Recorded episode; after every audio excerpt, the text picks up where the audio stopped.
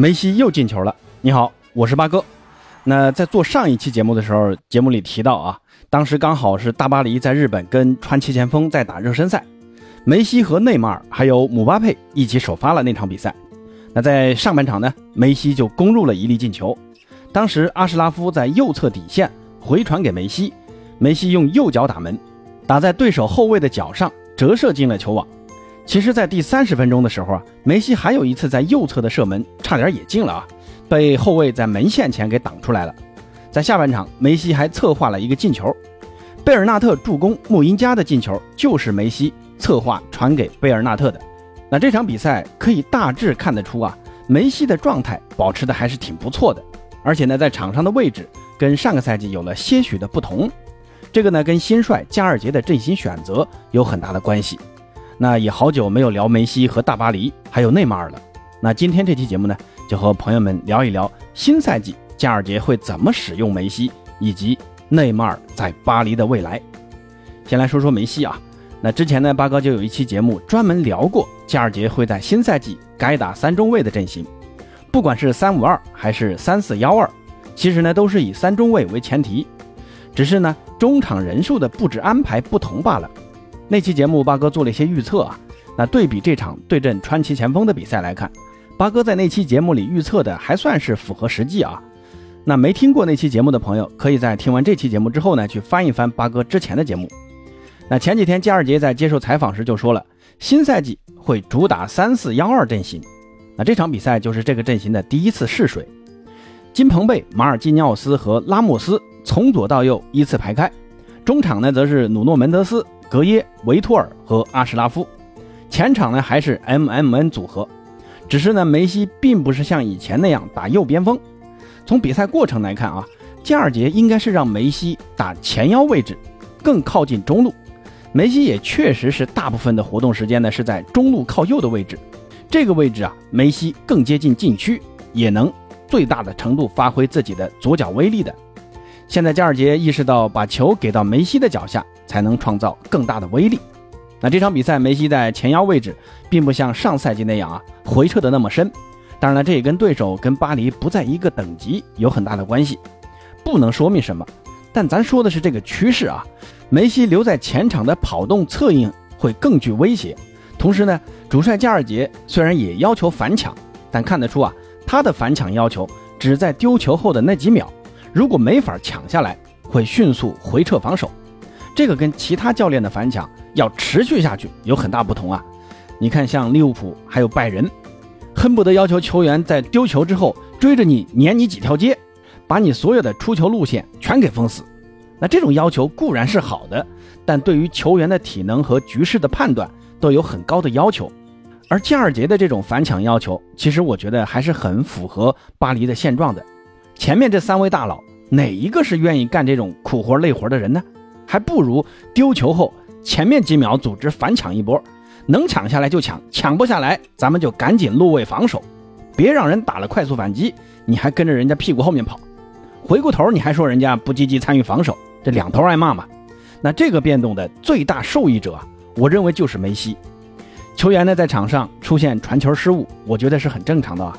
本身呢任何球员的状态都会有起伏的。何况是梅西这种每场比赛都起码有两个人盯防的球员，又不是神仙，对不对？传丢几个球很正常。那这样的话，梅西可以把更多的精力放到组织进攻上。那你看第三十分钟那次啊，姆巴佩的挑传给到禁区右侧的梅西，梅西呢就很聪明的用胸部卸下皮球，然后晃开防守球员，带了一步拉开空当再打门。虽然在门线前被解围了，但巴黎的反击可以让梅西。在离禁区更近的地方接到皮球，制造威胁。再看看巴黎的第二个进球啊，梅西活动到禁区左侧，跟贝尔纳特做了一个倒三角回传，后者呢在无人防守的情况下横传门前。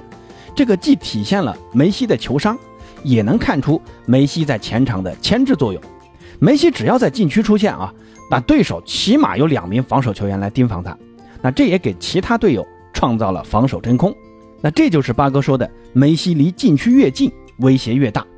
上赛季呢，梅西回撤过身拿球，就导致一个什么结果呢？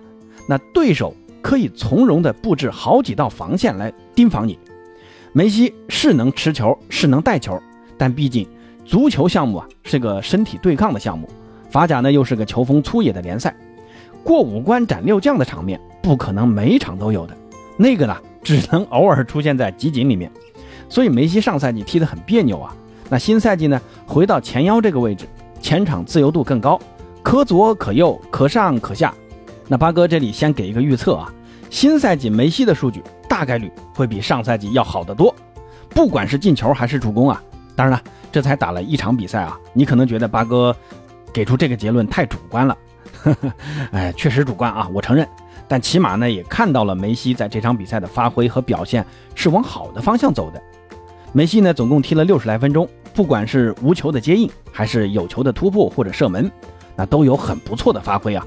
只要梅西不受伤，有着世界杯的这个希望所在，梅西新赛季肯定会有好的发挥的。让我们大家一起期待一下。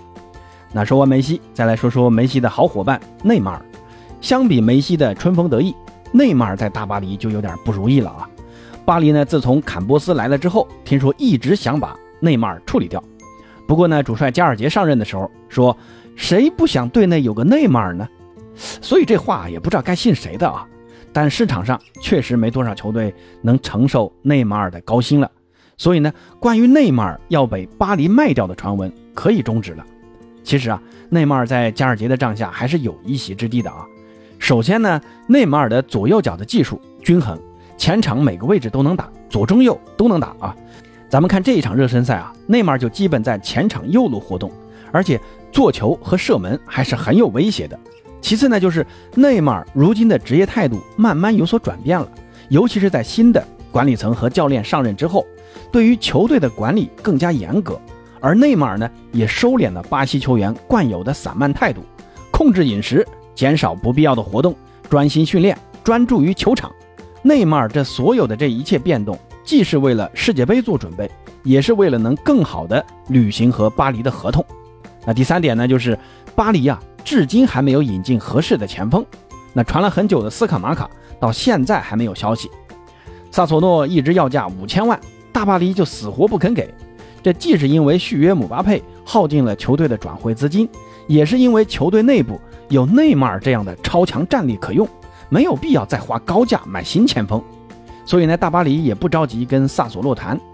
那最后总结一下，内马尔仍是下赛季大巴黎可以倚仗的前场攻击手。但角色定位啊，可能会有点倾向于迪玛利亚这样的多面手，能传球，能射门，还得能回防。右侧的边翼位阿什拉夫本来就是攻强于守的，之前呢有迪玛利亚在右路协防，那现在天使走了，这个任务就得交给内马尔了，来协助阿什拉夫。只是内马尔更喜欢的还是在左路活动啊，但左路现在已经有姆巴佩了，那内马尔只能去右侧活动了，不然就只能跟梅西的位置互换。让梅西去打右边锋，我相信加尔杰也会这么去尝试的啊。让内马尔去打前腰，让梅西去打右路，就看怎么取舍了啊。所以呢，下赛季大家可以继续欣赏 M M N 组合的绝妙配合了。不过有可能会是最后一个赛季能看到这个组合了啊。那朋友们觉得新赛季梅西会打什么位置呢？是右边锋还是前腰？梅西又能打进几个球呢？内马尔会留在大巴黎吗？欢迎在评论区告诉八哥。咱们下期再见。